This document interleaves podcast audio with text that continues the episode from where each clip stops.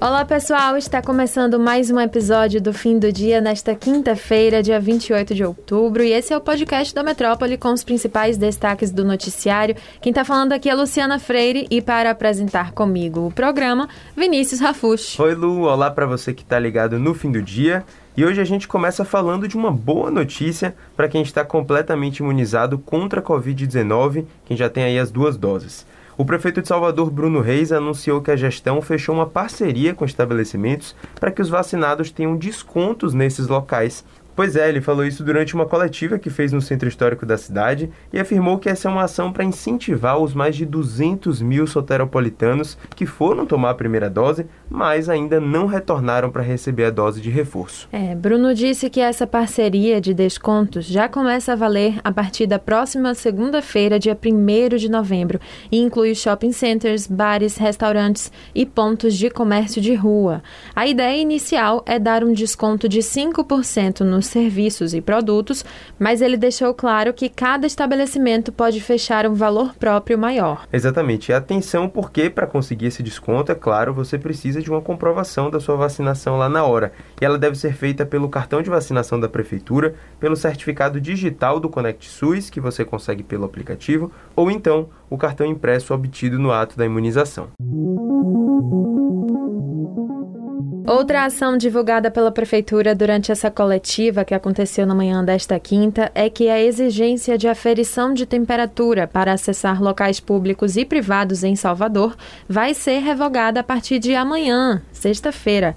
Além disso, a Prefeitura deve suspender também a medida que pede um distanciamento mínimo de um metro. Isso serve tanto para espaços comerciais quanto nas escolas, por exemplo. É isso. A justificativa do prefeito para revogar essa necessidade de medir a temperatura das pessoas é que a incidência de clientes que estavam com a temperatura acima dos 37 graus, que era o limite para permitir o acesso aos estabelecimentos, era muito baixa.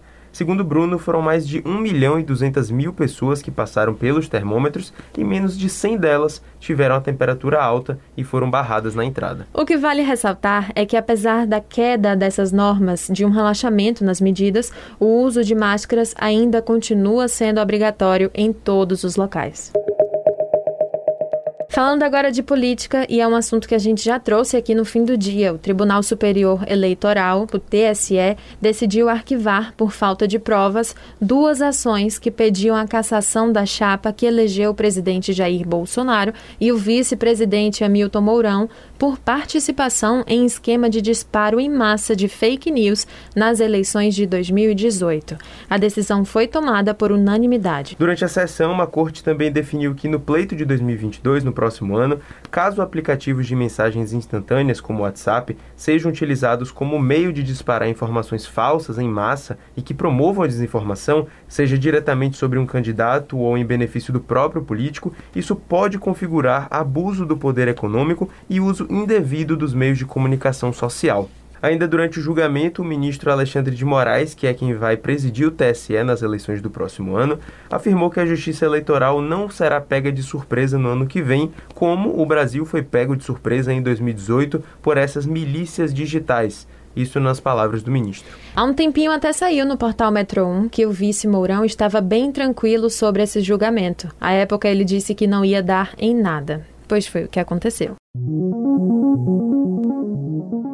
O Senado aprovou em Brasília o projeto de lei Mariana Ferrer, que obriga o juiz a zelar pela integridade da vítima em audiências de instrução e julgamento sobre crimes contra a dignidade sexual. Essa proposta é uma resposta ao que aconteceu com a modelo e influenciadora digital Mariana Ferrer, que foi desrespeitada durante a audiência contra o empresário André de Camargo Aranha, acusado de tê-la estuprado. Ela foi destratada durante a audiência pelo advogado do réu, enquanto juiz e promotor se omitiam. A ideia é que esse projeto de lei chegue para impedir ações como essa, protegendo a vítima que com certeza já está bem fragilizada. É isso mesmo. O texto é de autoria da deputada baiana Alice da Mata, do PSB, e a relatora do texto é a senadora Simone Tebet, do MDB, lá do Mato Grosso do Sul. E agora o texto vai à sanção do presidente Jair Bolsonaro. A gente fica no aguardo dessa resposta. A organização da Festa Literária de Cachoeira, Flica, cancelou a edição 2021 do evento. Pois é, uma pena. A Flica estava programada para acontecer nos dias 13 e 14 de novembro e iria se chamar Flica Talk como referência ao aplicativo febre entre os mais jovens, o TikTok. Outros pontos já estavam bem organizados, como a realização de encontros com booktokers, que são os influencers da rede social que incentivam a leitura e divulgam livros. É, no ano passado, mesmo com a pandemia, a festa aconteceu de modo remoto. Os organizadores não explicaram o porquê dessa decisão neste ano de cancelar, mas eles dizem estar ansiosos para a realização de uma próxima edição assim que for possível. Os preços dos produtos no Brasil estão puxados. Foi pensando nisso que, na quarta, a Câmara dos Deputados aprovou o projeto que cria um vale para a compra de gás de cozinha aos mais pobres.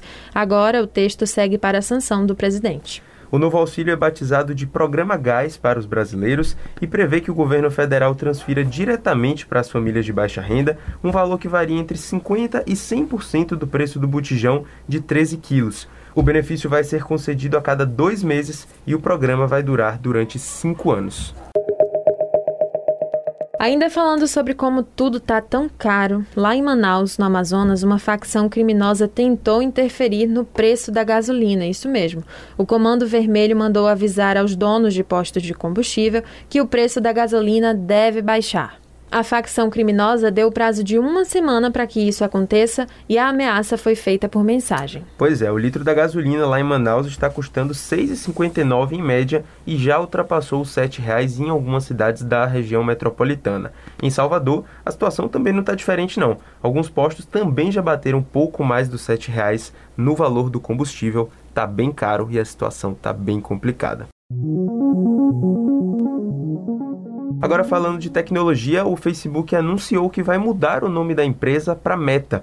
Essa troca já foi sinalizada há algumas semanas e, em tese, pretende reforçar a ideia do metaverso, que seria a junção das redes sociais em um único complexo.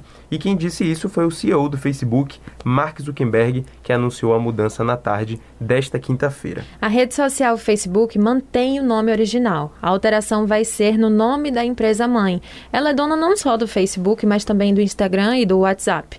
Uma modificação parecida aconteceu com o Google, por exemplo, quando a empresa mãe Alphabet foi criada para sustentar as diversas marcas dentro do guarda-chuva da gigante da tecnologia. Pois é, o nome vai ser mantido do Facebook, mas provavelmente a gente vai ouvir falar muito dessa empresa daqui para frente, principalmente se depender de Mark Zuckerberg que está sempre antenado e criando novas redes sociais e novas atualizações. A gente vai ficando com o fim do dia por aqui, não deixe de conferir as nossas redes sociais do Grupo Metrópole, claro, e também o nosso YouTube, youtube.com.br portalmetron. Para você acessar essas e outras notícias, já sabe, é lá do portalmetron.com.br e a gente vai ficando por aqui, pessoal. Até sexta-feira. Tchau, tchau.